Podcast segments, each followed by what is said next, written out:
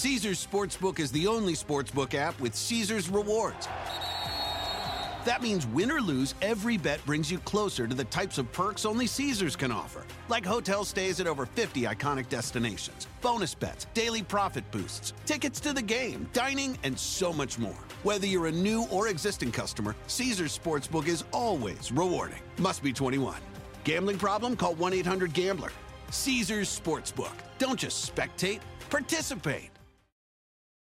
Is America's primary system working? Is the Electoral College still the best process for electing a president? Could a third party candidate ever be successful? In a new season of You Might Be Right, former Tennessee governors Bill Haslam and Phil Bredesen gather the country's top experts to explore these issues and more as we approach the 2024 presidential election. Listen to You Might Be Right, a new podcast from the Baker School at the University of Tennessee, available now wherever you get your podcasts.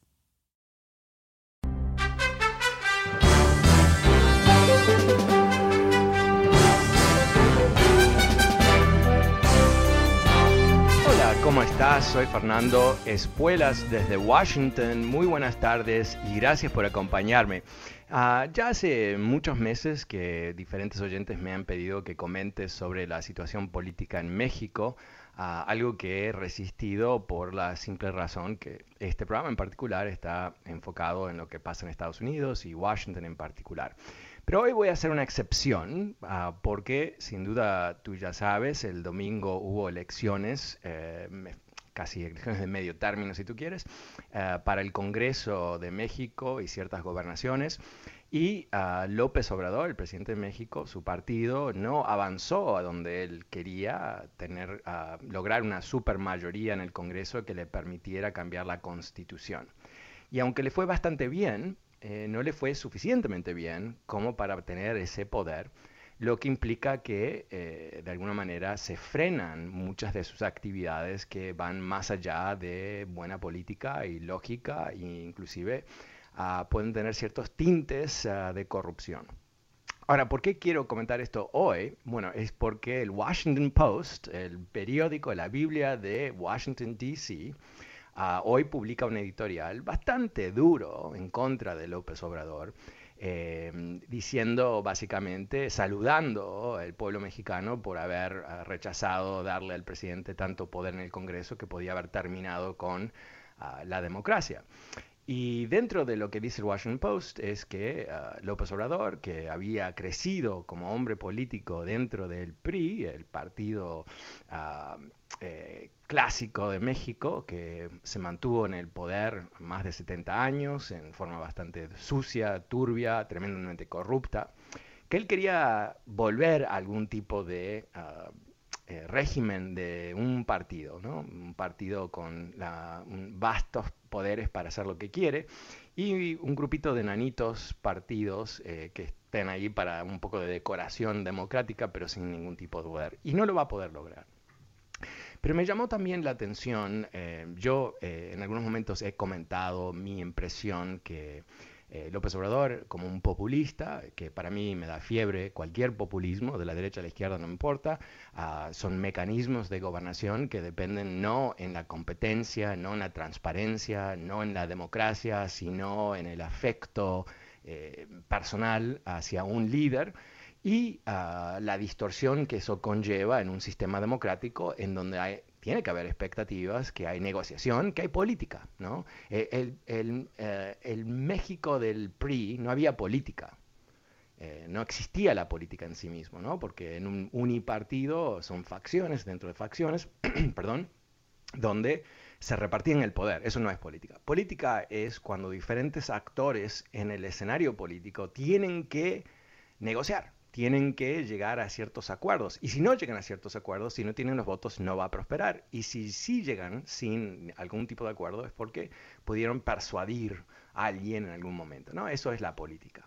Ah, pero hay una- un párrafo en este editorial de Washington Post que me, realmente me, me dio la sensación ah, que- de querer compartirlo contigo, porque yo creo que esto da, ah, de alguna manera, mucho mejor que lo que yo he expresado hasta entonces en este programa, eh, un vistazo a cómo él es visto Y quiero comentar, el Washington Post, para aquellos que no sepan, eh, no tiene nada de radical, no es un ah, periódico eh, extremista de ningún lado, no es un periódico estúpido, no es un, periódico bastante serio. Puedes estar en desacuerdo con lo que dice, pero no es ninguna, ah, no sé, algo, ah, diría, amarillista, amarillista, se dice, yellow ah, journalism, sino que es algo bastante sobrio. voy a leerlo en inglés rapidito, es un párrafo y después lo voy a traducir. Uh, as it is, Mr. Lopez Obrador has done plenty of damage to Mexico's institutions and its chances for rapid development. A estas alturas, López Obrador ha hecho bastante daño a las instituciones mexicanas y sus posibilidades de rápido desarrollo. By favoring state industry, such as the chronically dysfunctional Pemex Oil Company, he has driven off private and foreign investment, including in alternative energy sources favoreciendo las industrias del Estado, como eh, eh, crónicamente mal manejado Pemex, la, empresa de petróleo de México, él ha eh, desincentivado, perdón, estoy traduciendo muy mal hoy, perdón, he has driven off, ha espantado la inversión privada y de, otros países, incluyendo el desarrollo de nuevas energías. Ahora, ¿por qué esto es importantísimo? Eh, todo país en vías de desarrollo, México por supuesto es uno de ellos, eh, requiere de tremendos flujos de capital de otros países.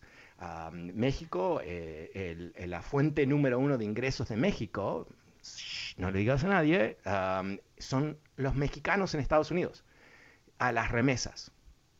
El segundo es el petróleo, el tercer es el turismo, y se intercambian cada tanto, pero básicamente es eso, ¿no? Ah, entonces, eh, México requiere de que haya inversiones y en particular, si tú piensas de dónde vamos en este planeta, no vamos hacia más producción de petróleo, sino vamos hacia energía renovable.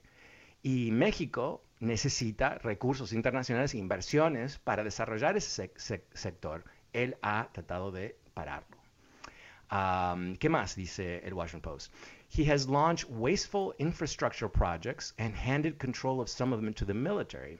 Él ha uh, lanzado uh, proyectos de infraestructura mal pensados que desperdician uh, dinero y le ha dado control a los militares, cuyo whose domestic role and power have expanded on his watch, cuyo poder um, y papel en, eh, doméstico, más allá de la defensa del país, ha expandido dramáticamente durante su presidencia. Y esta es la última frase, his gross mismanagement of the COVID-19 epidemic has contributed to an estimated 350,000 Mexican fatalities, one of the highest rates in the world, while badly damaging the economy, which has shrunk by 8.5%. su tremendo mal manejo de la epidemia de COVID contribuyó a un estimado fallecimiento de 350 mil mexicanos, uno de los niveles más altos en el mundo, dañando dramáticamente la economía que se ha, se ha reducido por 8,5%. ok, hay una cantidad de otros textos que no los voy a leer al aire, pero eso, salió muy largo, ¿eh? perdón. Pero, ¿cuál es el punto aquí? El punto es que el populismo ¿no? Ah, es eh, peligrosísimo para cualquier ah, país y en particular para un país que requiere de un intenso eh, manejo inteligente, no corrupto, eficiente. ¿no? Eh, no le sobra el dinero a México, no le sobra el dinero a México.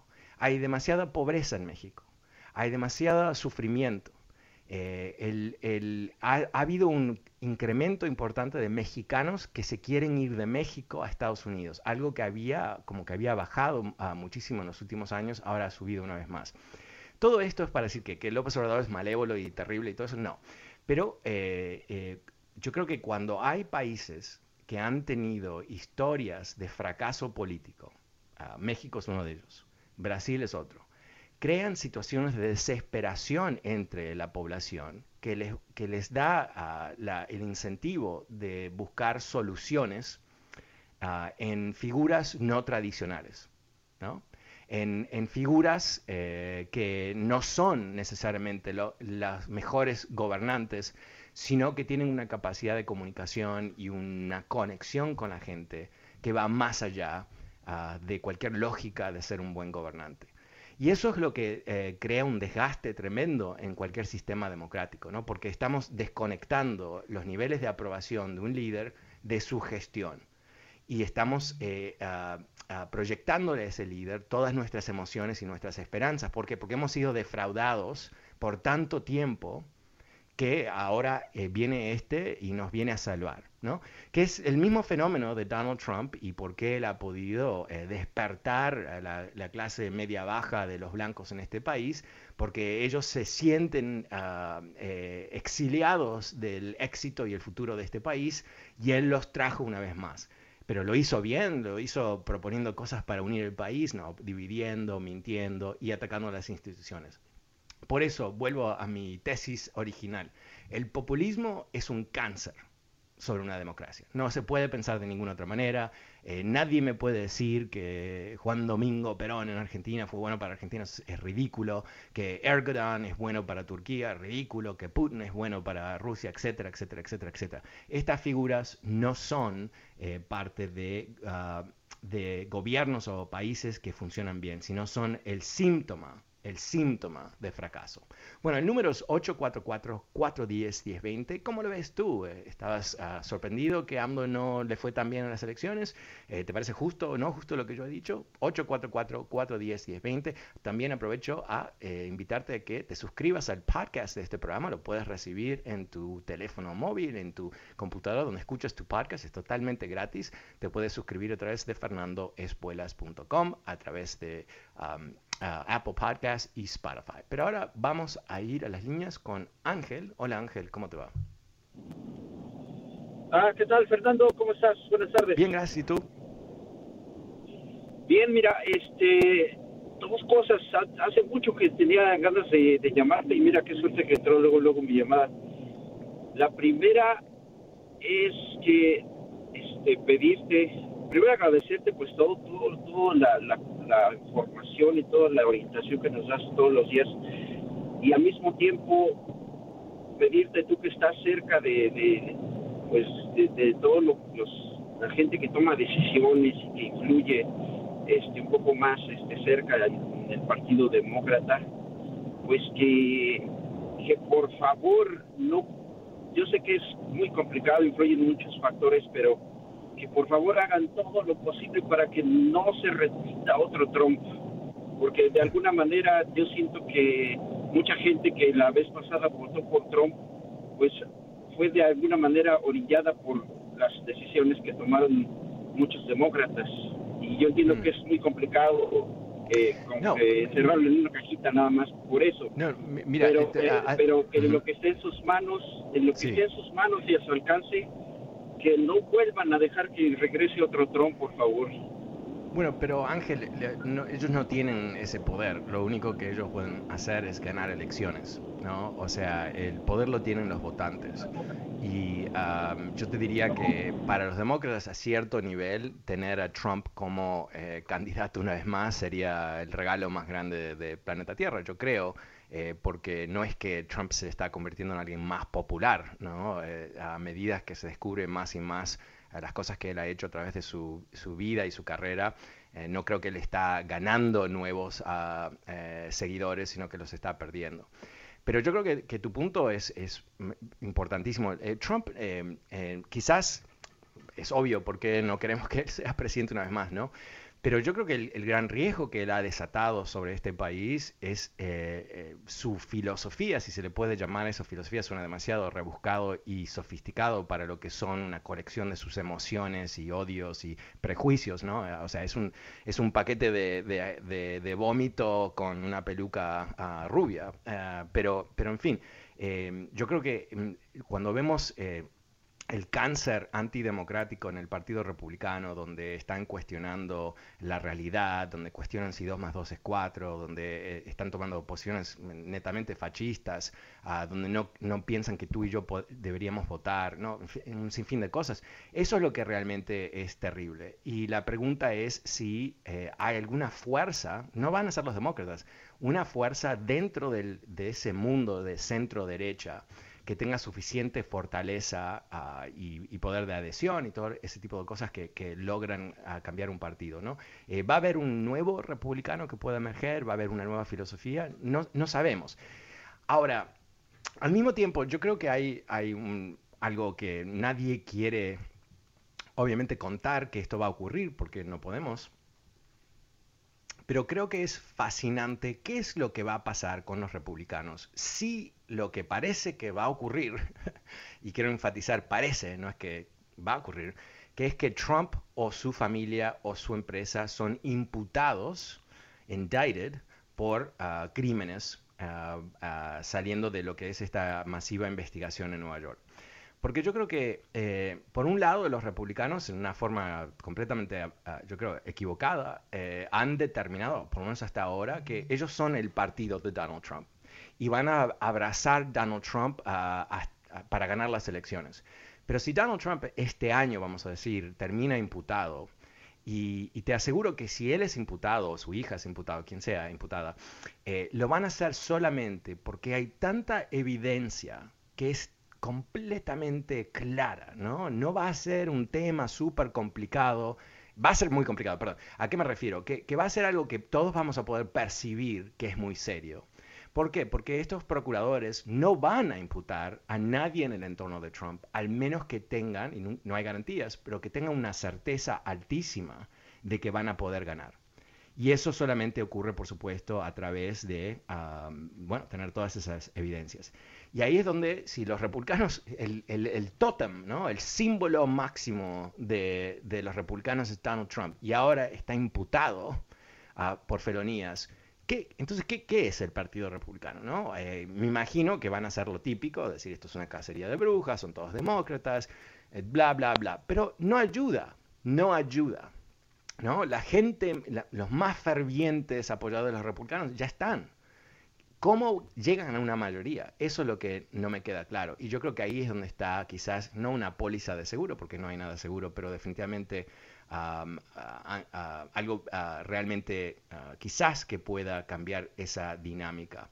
Ah, muchísimas gracias. Eh, en números 8, 4, 4, 4, 10 y 20 pasemos con Elba. Hola Elba, ¿cómo estás? Buenas tardes. ¿Aló? ¿Me Hola Elba. Sí, te escucho. Así, mira, eres muy inteligente, eres muy estudiado. Entonces te felicito por eso. Pero hay una cosa que no ah, que, que ahorita acabas de decir que dices que Putin entre otros otros gobernadores de, de, su país que Putin no es bueno para Rusia. Fíjate que sí Putin es bueno para Rusia pero no para los demás países. Eso sí.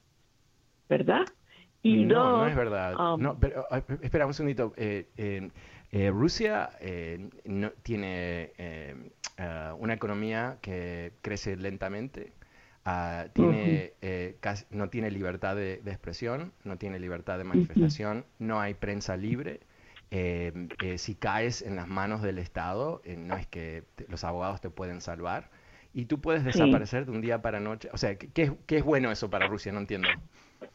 Bueno, para, para, para Rusia... Eh, para, Putin, para Putin y sus amigos, él es fabuloso, pero para los rusos no tanto. Exacto, exacto, pero de todos modos, según la historia y todo lo que va a pasar, es que Rusia va a ser una primera potencia dentro de poco.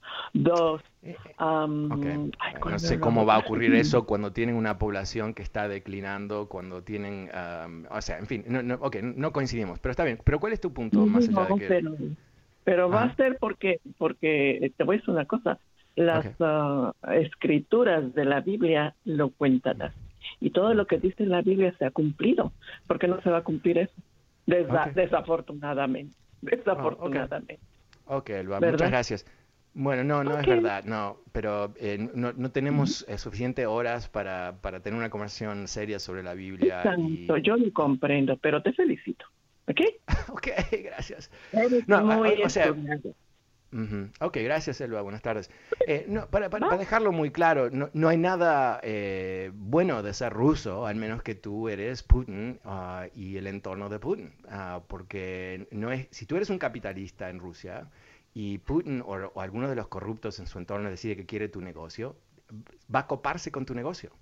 eh, si tú eh, publicaste un tweet que no le gusta a Putin, te pueden arrestar. si tú quieres leer un periódico que no es, editado por el gobierno, bueno, ¿sabes qué? Eso lo van a, van a saber que tú lo estás haciendo, van a saber qué, qué mensajes estás mandando. O sea, espían sobre... No sé, a veces, a veces eh, me, sorprende, ¿no? Eh, bueno, obviamente sé que hay muchos diferentes puntos de vista, pero eh, nunca podemos ver, honestamente, ¿no? No podemos ver a, una dictadura, o si quieres, en el mejor de los casos, una dicta blanda en Rusia, y decir que, va todo bien, ¿no? No, ¿no? Eso no es, no es real. No hay dictaduras que son divertidas. No existen.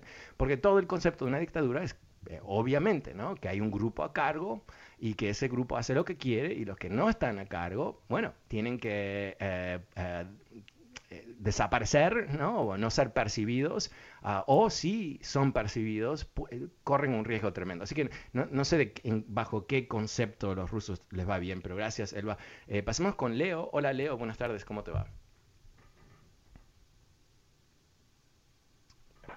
Hola, Leo. Tengo que tomaras mi llamada. Este, yo nomás hablo porque oí que estabas hablando de un, de un artículo del Washington Post para en contra de Manuel López Obrador. Ajá. Sí. Este, y yo, yo te respeto mucho y te admiro mucho, pero este, yo hablé para defender a mi presidente porque él es muy inteligente y no, no, no es de ahora, él viene de mucho atrás, mucho tiempo muy atrás. Y si tú leíste un artículo en el Washington Post este no por eso quiere decir que sea verdad. Este, eh, te aseguro que, mañana en la mañanera lo van a sacar, lo van a exhibir al Washington Post, así como ha exhibido al New York Times, ha exhibido al periódico El País de España y a muchos pero, pero ¿qué quiere decir eso? Pero, pero eso, es parte, eso es parte del punto, ¿no? López Obrador, eh, cuando no le gusta la prensa que recibe, ataca a la prensa, ¿no? ¿Cuál, es la diferencia entre eso y lo que hacía No, no, no, no, mira, hay una gran campaña con todos los empresarios grandes de México, todas las empresas grandes, porque porque ellos no pagaban impuestos. Ahora que está Obrador les cobra impuestos y ellos no quieren pagar y hay una gran campaña. Son los empresarios que están en México, empresarios internacionales. Sí, ok, pero eso no... ok, ok, pero espera un segundito. No, no, no juntemos las cosas, ¿no? Que haya empresarios que no quieren pagar más impuestos, wow, noticia. Eso es todo el mundo. Eso es todo el mundo. Que ellos eh, pongan dinero para hacer campaña en contra de él, por supuesto, lo han hecho siempre. ¿no? Eh, eh, yo, recuerdo reunirme con Vicente Fox cuando él estaba haciendo la transición a la presidencia y él estaba en una mansión de un, uno de los tipos más ricos de México, o sea, era tan próximo como eso. o sea, así que eso lo entiendo. lo, lo, que dice el Washington Post básicamente es que cuando uno ve objetivamente lo que ha hecho López Obrador, no es algo positivo para una democracia. Eh, eh, por ejemplo, cuando él canceló el aeropuerto de la Ciudad de México, ¿no? Que, fue como que mm, quiero cancelarlo, ¿no? después de que había años y años de planificación, inversiones y una cantidad de cosas más. no solamente en, la Ciudad de México no tuvo un nuevo aeropuerto, pero se cerraron los grifos de capital internacional Ah, por mucho, porque eso representa un, riesgo tremendo, una falta de seriedad ah, sobre ah, cómo llevar a cabo uno de los proyectos de infraestructura más importantes. Ahora, entiendo, entiendo que México eh, se ha gobernado por mucho tiempo en un convenio entre los grandes empresarios y el gobierno, ¿no? Ellos financian las campañas, financian muchas cosas, eh, e, ellos eh, no, no, no, no, se meten mucho en la política día a día, pero detrás del escenario se meten mucho, ¿verdad? Y quizás lo que López Obrador ha hecho es que le ha cerrado el acceso a ese grupo. Ok, Está bien, ah, pero cuando él eh, cierra las puertas al desarrollo de energías renovables o eh, le da más recursos a las eh, empresas estatales porque él las, las, puede controlar, eso no es bueno para el país, no es bueno para el país. no hay ninguna evidencia que Pemex es una empresa bien gestionada no es, no es una empresa, o sea, no he visto los números en, un tiempo, confieso, ah, pero la producción de Pemex ha estado bajando por 15, 20 años. ¿Y por qué? Porque hay, baja inversión. ¿Y por qué hay baja inversión? Ah, porque el, gobierno le saca el dinero. o sea, entonces no, no, hablemos de, de modelos eh, estadistas, estatistas, perdón, eh, mal gestionados que no han logrado mucho para, para nuestros países, porque esto ocurre en toda América Latina, las empresas estatales de América Latina No son conocidas como empresas demasiado eficientes. Pero, pero entiendo tu, afecto al presidente de México, está bien. Eh, el número es 844-410-1020. Volvamos a las líneas con Martín. Hola Martín, ¿cómo te va? Aló, buenas tardes. Hola, buenas tardes, ¿cómo estás? Fernando, muy bien, ¿cómo estás tú? Bien, gracias, muchas gracias. Cuéntame. Sí, mira, yo te he escuchado por muchos años y te tengo mucho respeto por tu conocimiento en historia, tu conocimiento en política. En este caso, me gustaría hacerte una pregunta honesta y que me la contestaras. ¿Has escuchado tú alguna vez la, la conferencia que da López Obrador en las mañanas? Uh, la escuché hace un, maybe, quizás un año atrás, lo, lo vi, vi un video. O sea, ¿no has escuchado sus conferencias? Que creo ¿Cuál, que, cuál, cuál es el cuál es y la tu pregunta punto? viene porque porque escuché una crítica que hiciste acerca de su programa Sembrando Vida y, y me pareció que si no estabas enterado alguien te comentó y la verdad es que fue una, una crítica muy desacertada. El programa tiene bases, inspecciones y obviamente hay gente que abusa, pero el 99.9% es un programa que funciona muy bien. No, eso lo estás inventando tú, los resultados. Es un programa perfecto. No, ¿Sabías, no, no. Tú que, Eh, ¿Sabías tú que no ha subido no. los impuestos? No, pero no, No no, no, gasolina. espera un segundito, espera un segundito, no, no te vayas, de- recién dijiste algo que sobre el cual tú obviamente no tienes esa información 99,99% exitoso, no, no sé, es un invento tuyo, ok, perfecto, pero eh, lo, que, lo que se ha reportado de ese programa es que ha habido una destrucción masiva de árboles autóctonos en, en la selva. ah, por los incentivos económicos que él ha ah, dado. Ah, y esto es típico ¿no? de un populista, es típico de alguien que piensa que él puede reordenar la sociedad basado en su visión. Entonces, eh, en vez de darle eh, apoyos directos a las personas, eh, a estas personas, estos agricultores, les dieron un incentivo de plantar ciertos árboles y a cambio de esos árboles ah, les iban a pagar. Y esos árboles, hay una lista de ellos y no son árboles nativos a esa selva. Dicho de otra manera, se está cortando lo que se quiere proteger. Teóricamente, este programa iba a ser un, algo muy, ah, ingenio total. Se iba a, a pro- proteger la, la selva y se le iba a dar un apoyo a los agricultores para proteger la selva. Pero salió mal, salió mal. Salió mal porque eh, lo que está ocurriendo es está ah, destruyendo la selva eh, con este programa. Esto, esto es eh, no lo invento yo, eh, no recuerdo muy bien, lo leí al aire en ese momento, hace un par de meses atrás, no recuerdo bien la fuente, pero era una fuente seria que había hecho un análisis del programa. No digo que eso es lo peor que él ha hecho ni nada por el estilo, pero yo pienso que eso es muy, muy demostrativo del peligro de cualquier populista.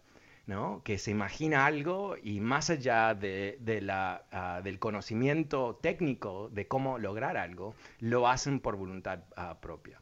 Y esto lo podemos ver eh, más dramáticamente quizás o más imponente en ah, el juego que él hizo, honestamente, la- hay una frase en inglés que es mucho mejor, el clown show, ¿no? El show de, de payaso. Eh, ¿Por qué? Porque eh, en vez de lidiar con la pandemia en forma seria, utilizando la- el mejor expertise ah, de científicos mexicanos y todo el resto, se hizo, eh, se tiró un trumpismo, ¿no? Un Bolsonaro, ah, eh, básicamente ah, caminando por todo el país sin mascarilla y todo eso. Y quién sabe cuánta gente fue impactada por esa visión del presidente que aman, no usando mascarilla y minimizando y da- dando abrazos por todos lados, algo que se vio muchísimo a través del internet. Estas cosas eh, no son simplemente detalles. Que él le ha dado dinero a la gente pobre, aplausos, aplausos, para, honestamente lo digo, no lo digo en forma irónica, me parece espectacular que en un país donde haya tanta pobreza, que el gobierno se, te- se interese por ah, bajar esa pobreza y ayudar a las personas más necesitadas. Eso es fenomenal, perfecto.